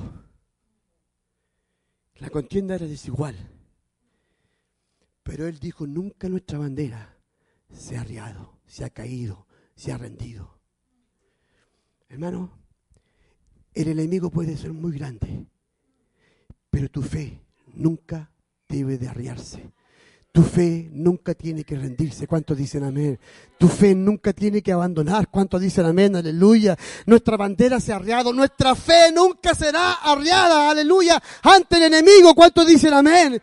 Y él le dijo, y espero que esta no sea la ocasión de hacerlo. Mientras yo viva, esa bandera flameará en su lugar. Mientras usted viva, esa fe flameará en su mente y en su corazón. ¿Cuánto dicen amén? Aleluya. No te preocupes por el enemigo. Cuán grande es él. El Señor hará la obra. Aleluya. El Señor destruirá. ¿Qué tenemos que hacer nosotros? Mantener la fe creer en el Señor y estar dispuesto a pagar el precio. ¿Sabe lo que hizo este hombre? Saltó el barco al Huáscar. Saltó y dijo, al abordaje muchacho. Porque estaban ahí peleando, al abordaje muchacho. Saltó. Saltó él solo y un soldado más. Porque por, por las balas y todo nadie más lo escuchó. Y lo mataron. El general peruano tomó su cuerpo y se lo entregó a Chile en reconocimiento de la gloria y el honor que tuvo este hombre. Nunca nuestra fe se tiene que arriar ante el enemigo. Usted y yo debemos estar dispuestos a negarnos a nosotros mismos, a tomar la cruz y a seguir a Jesús. pónganse de pie, queridos hermanos.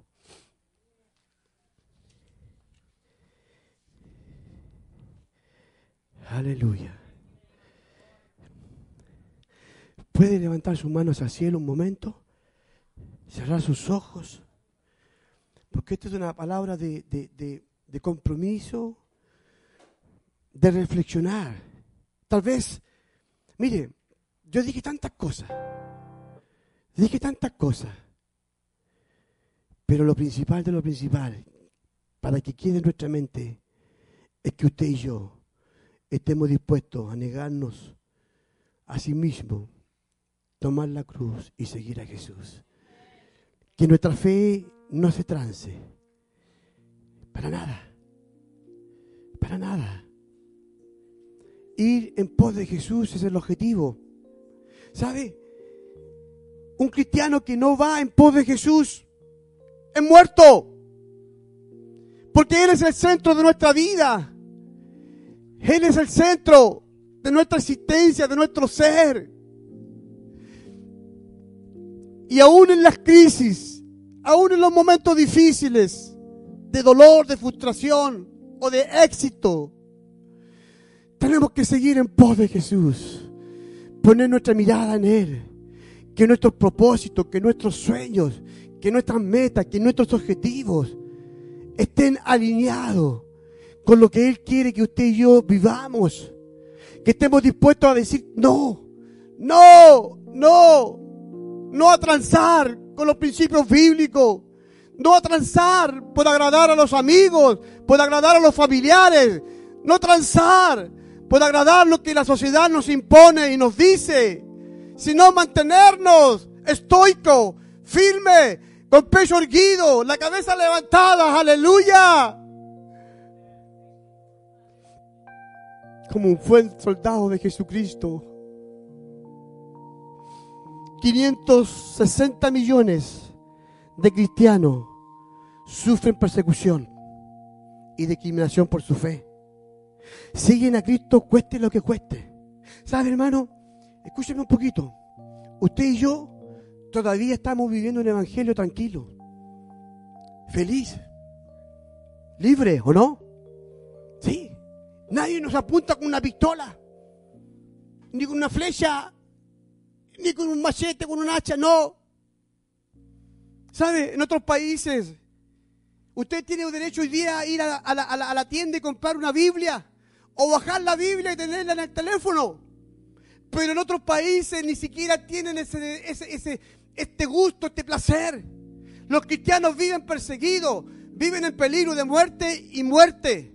¿Sabes, hermano, que en algunos países, en algunos países llega una Biblia y entra camuflada y entra a la iglesia Y el pastor tiene que decir y sacar las hojas y decirle, tú hermano, tú lees esto y te aprendes esto. Tú hermano, lees esto y aprendes esto. Y tú, y tú, y tú, y tú. Entonces cuando llega el día del culto y el pastor dice, vamos a leer Mateo 2, entonces te para el hermano de Mateo 2 y lee lo que se aprendió.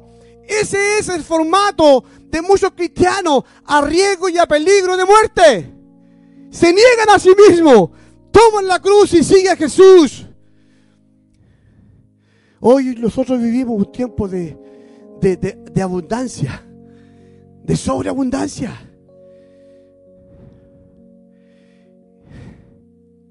Y aún así nos cuesta seguir a Jesús.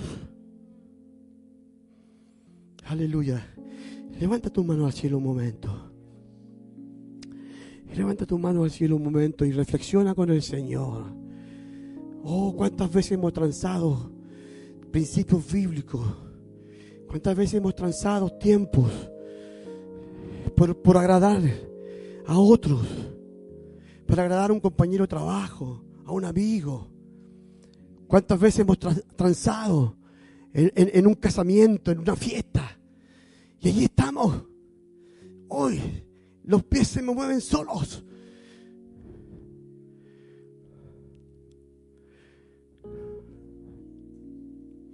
Aleluya Jesús. Dios está buscando una iglesia valiente. Aleluya.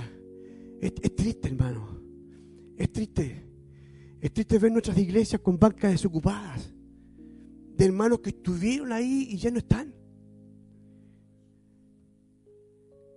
Porque entraron en la crisis de la fe y no supieron mantenerse fieles al Señor. Que no nos pase a nosotros, por eso dije yo, este es un antídoto para los que están aquí, para los que le escuchan. Si están transmitiendo para los hermanos que están escuchando la transmisión, aleluya. Es un tiempo de negarse a sí mismo. Es un tiempo de tomar la cruz y seguir a Jesús, aleluya. No tener miedo.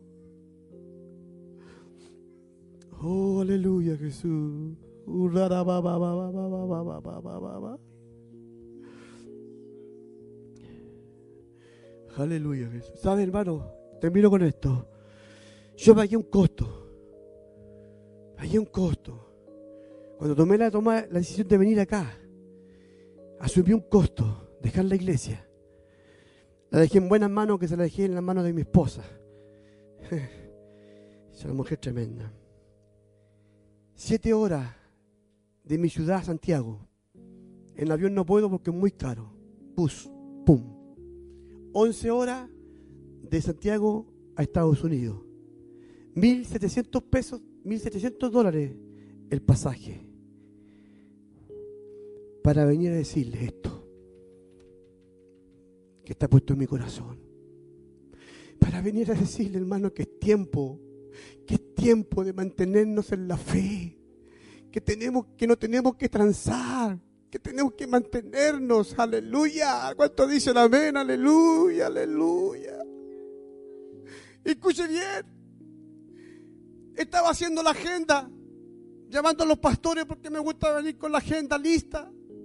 Y no tenía lugar donde dormir. Porque la hermana que por años me presentaba, me prestaba su cuarto en su casa, ahí en, en Park, por años, la, la misionera chilena María Zagar tuvo que entregar la casa. Y entregó la casa. Vivo en un departamento. No cabe otro chileno. Y ahí estaba yo, llamando, anotando. No tengo donde dormir. No tengo donde dormir. Pero ¿sabes qué? Teléfono, llamado telefónico. Y me dicen, ¿cuándo vienes? Sin saber que yo iba. ¿Cuándo vienes a este lugar? Y yo le dije, en agosto. Ok. Aquí están las llaves del departamento. Porque yo con mi familia me voy a Alemania. Aleluya. Y ahí estoy en Manhattan. En la que 30 con la segunda. Ahí, toma atrás. Ahí, regalón. El Señor prepara todo, hermano. Ahí estoy yo. El único problema es que no sé cocinar. A punta de pan. ¿Y cuánto se llama este, esta, el bacon, bacon, que se llama? El, el, esta tirita de cerdo. bacon con huevito, y ahí, me la arreglo. Y, le- y leche y Coca-Cola. Aleluya. Amén. He pagado el costo. ¿Sabe para Tranequepe? Hubieron años, hermano, que yo viajaba las cuatro, los cuatro domingos. Los cuatro domingos a ese lugar. Tres horas y media para allá, tres horas y media para allá. Enfrentando a gente en camioneta con pistola, con rifle, con bandera. Y pasando con mi esposa en el nombre de Jesús de Nazaret. En el nombre de Jesús de Nazaret. En el nombre de Jesús de Nazaret. Y ahí en la esquina, ahí, árboles cortados, cortan los árboles y los dejan en el camino, esquivando los árboles, aleluya, esquivando las fogatas y todo, aleluya, por tres, cuatro años viviendo eso. Hoy bajó un poquito la violencia, pagando el costo, pagando el costo. No es algo que yo no estoy viviendo, hermano. Por eso se lo quiero decir a usted. En el lugar que usted está viviendo, en lo majestuoso, en la comodidad, en lo bendecido del Señor, paguemos el precio. Neguemos a nosotros mismos. Tomemos la cruz y sigamos a Jesús. Es lo que espera la comunidad de nosotros. Es lo que espera. Cuando te griten canuto, no sé si escucha- ¿saben la palabra canuto? Bueno, canuto es una palabra italiana que, que habla de lo evangélico. Y en Chile decir canuto, canuto, es para molestarte, es para denigrarte. Hola canuto, aquí están los canutos cantando en la calle, canuto. Cuando te digan canuto, cuando te digan fanático, cuando te digan eh, loco, entonces ponte erguido. Sí, pechito erguido, nariz respingada, por la gracia del Señor. Por la gracia del Señor, aleluya. Por la gracia de Dios, aleluya, aleluya. Toque el hombre su mano que está al lado. Toque el hombre su mano que está al lado. Busque a alguien, búsquelo, búsquelo, búsquelo, búsquelo, búsquelo, búsquelo. Y cierre sus ojos, cierre sus ojos, aleluya, aleluya. Hay una unción que está cayendo en este momento. Hay una unción, hay una unción. Todo lo que está pasando es por fe y gracia de Dios. Fe y gracia de Dios, fe y gracia de Dios, fe y gracia de Dios. Aleluya, aleluya. Si estás con tu esposo, tu esposa, toca el hombro, aleluya. Si estás con tus hijos, toca el hombro tus hijos. Tus hijos tienen que ver la fe que tú abrazaste, aleluya. Tus hijos tienen que ver cómo actúas en la fe, aleluya. Tienen que seguir tu ejemplo. Aleluya, Señor. Únenos en el mismo sentir de ser valiente por tu causa, Señor. Sí, sí, sí, sí, sí.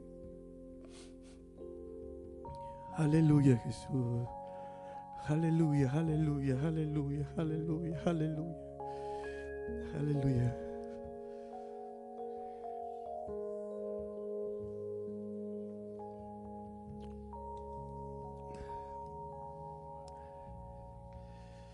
Aleluya, Jesús. Amén. Aleluya, Jesús.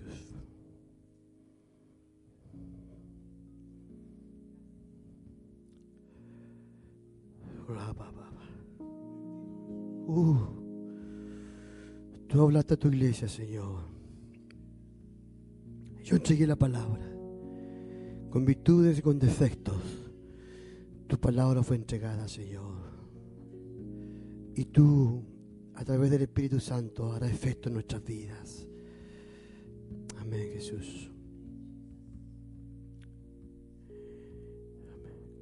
Cantemos una vez la canción He decidido. Amén. ¿Me pueden acompañar? Voy a sentir pequeño al lado de ustedes. sí.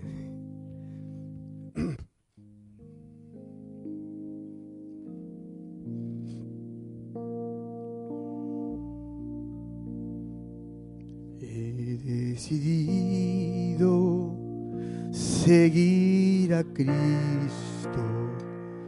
He decidido seguir a Cristo. He decidido seguir a Cristo. No vuelvo atrás, no vuelvo a Digámoslo una vez más, he decidido, he decidido a Cristo. He decidido seguir a Cristo. He decidido seguir a Cristo. Cántela con fuerza. Vuelvo atrás, no vuelvo atrás. Si otro vuelve, yo sigo a Cristo. Si otro vuelve, yo sigo a Cristo. Si otro vuelve, yo sigo a Cristo. No vuelvo atrás, no vuelvo atrás. La cruz delante, el mundo atrás. La cruz delante y el mundo atrás. Aleluya. Dígalo fuerte. La cruz delante, la fe delante. Aleluya. No vuelvo atrás, no vuelvo atrás. He decidido, cántelo, ir a Cristo. Aleluya. Aleluya. Uh. Aleluya, aleluya, aleluya, aleluya. Sí, iglesia. Es la mejor decisión. No vuelvo atrás. No vuelvo. Una vez más. Una vez más, dígalo. He decidido seguir a Cristo. He decidido seguir a Cristo. Aleluya. Seguir a Cristo.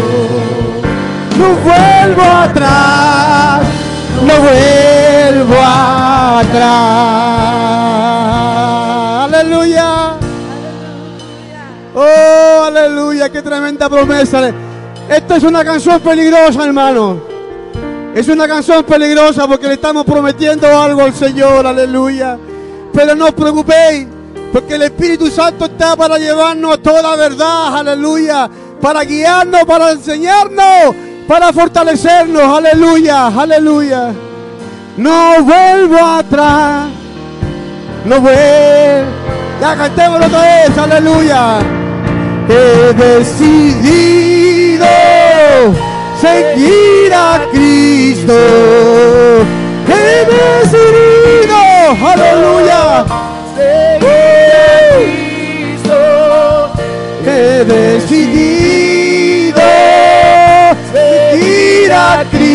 No vuelvo atrás, no vuelvo atrás.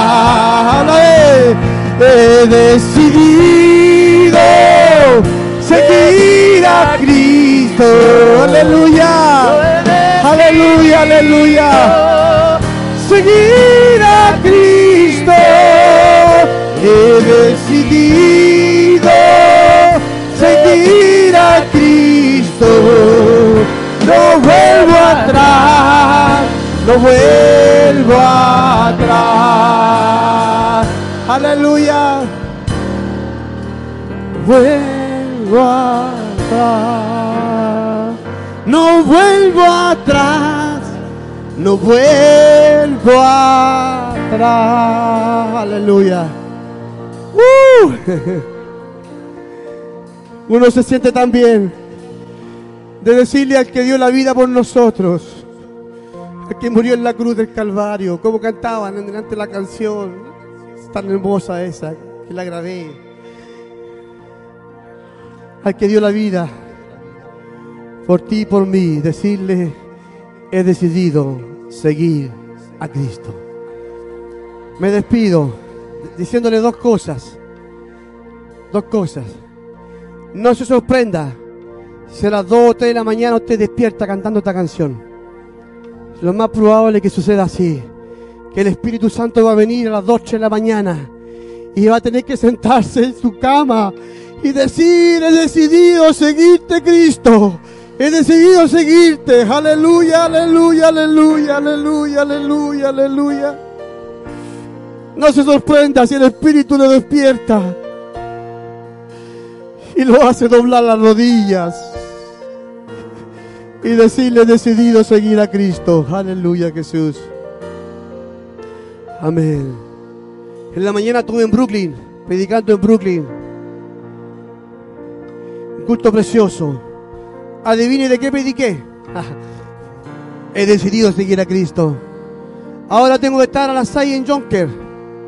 Tres cultos el Señor me dio hoy día para poder decirle a la iglesia, iglesia, es tiempo de decidir a Cristo. Que el Señor les bendiga, querida iglesia. Y espero volver a verle y ore por Tonaquepe.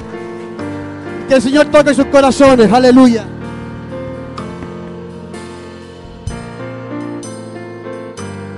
Aleluya. Vamos a despedirnos en este mismo gozo, que el Señor los continúe bendiciendo, que el Señor nos continúe dando fuerza para hacer lo que nos ha llamado. Y vamos saliendo de aquí en gozo en esta tarde. Que el Señor los bendiga y el pueblo del Señor dice...